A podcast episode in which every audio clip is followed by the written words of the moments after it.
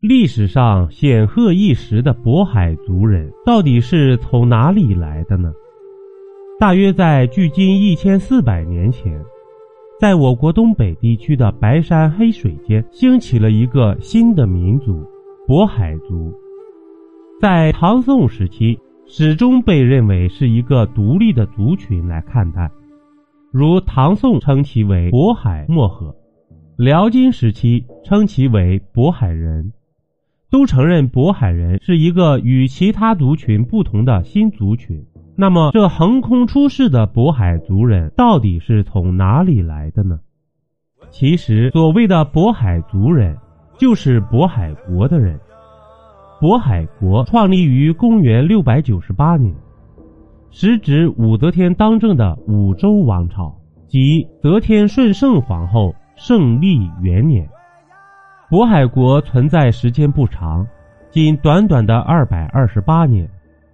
到了公元九百二十六年，契丹辽国国主耶律阿保机，趁着唐王朝灭亡、中原陷入五代十国的混乱时期，发兵灭掉渤海国。由于渤海国存在期间大部分是在唐王朝时期，且其首领齐启忠相和大作荣。先后接受了武则天和唐玄宗的册封，因此，渤海国可以说是接受册封、有一定自治权的唐朝藩属国。渤海国的国名就来自于唐王朝的册封，最初武则天册封齐启忠相为镇国公，该民族政权就被称为镇国。公元七百一十三年。唐玄宗李隆基册封齐启忠相之子大作荣为渤海郡王，以后就叫做渤海国了。渤海国全盛时期统辖的疆域几乎涵盖了今天的吉林省绝大部分、黑龙江省大部分、辽宁省一小部分，以及俄罗斯远东滨海地区和朝鲜的咸镜北道、南道、两江道等部分地区。按照《辽史地理志》的记载，渤海国拥有五京、十五府、六十二州的广袤领土，号称海东胜国。那么，渤海族人是从什么地方来的呢？他们与东北的夫余、会墨、漠河、高句丽以及汉人又是什么关系呢？实际上，渤海族是融合了多个民族形成的新民族。这具体说来，渤海人主要是以漠河族的粟漠漠河为主体，大量吸纳高句丽人，部分融入夫余、会墨以及在东北的汉人，而形成的一个全新民族。漠河人是东北远古肃慎人的后裔，在隋唐时期，漠河分了很多部族，比如有黑水漠河及后来的女真人、白山漠河。素墨漠河等，素墨漠河是因为生活在素墨水域而得名。素墨一词在辽金时期又称宋瓦，明清时期称松花，隋唐时期的素墨水就是今天的松花江，素墨漠河就是生活在松花江流域的山林部落。南北朝时期，高句丽在东北地区的势力逐渐强大。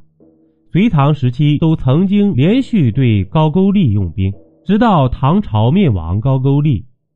在高句丽强大时期，一部分粟墨漠河曾经依附于高句丽，渤海国的王族大氏就曾长期依附于高句丽。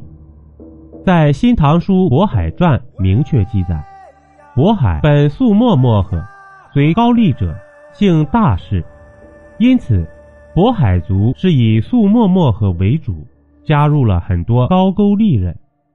此外，也有一少部分来自于东北地区的夫余、会墨和汉人。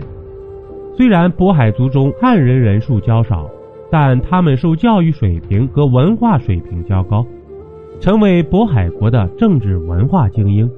如熊岳王氏家族，最早就是汉人流落东北的后裔。他们成为渤海名门望族簪缨世家。从族属来说，以素墨墨河为主的渤海人与黑水墨河发展成的女真人，属于一种类似堂兄弟的关系，因为他们同出自古老的肃慎族。而与高句丽、夫余这些非肃慎族，但与肃慎族偶有婚媾融合的东北民族，则类似于表兄弟的关系。渤海人有自己的语言，最初他们主要通行两种语言，即素墨漠河人所使用的漠河语，这种语言属于阿尔泰语系中的通古斯语族；还有一种语言是夫余。会墨、沃举、高句丽等民族使用的古亚洲族语，但随着渤海国的建立以及与唐王朝的文化交流，渤海人逐渐接受汉语，并把汉语作为正式的官方语言。欢迎您收听由主播像素星座演播的免费有声小说《中国民间故事》。本集播讲完毕，点个关注，订阅一下哦，下集我们不见不散。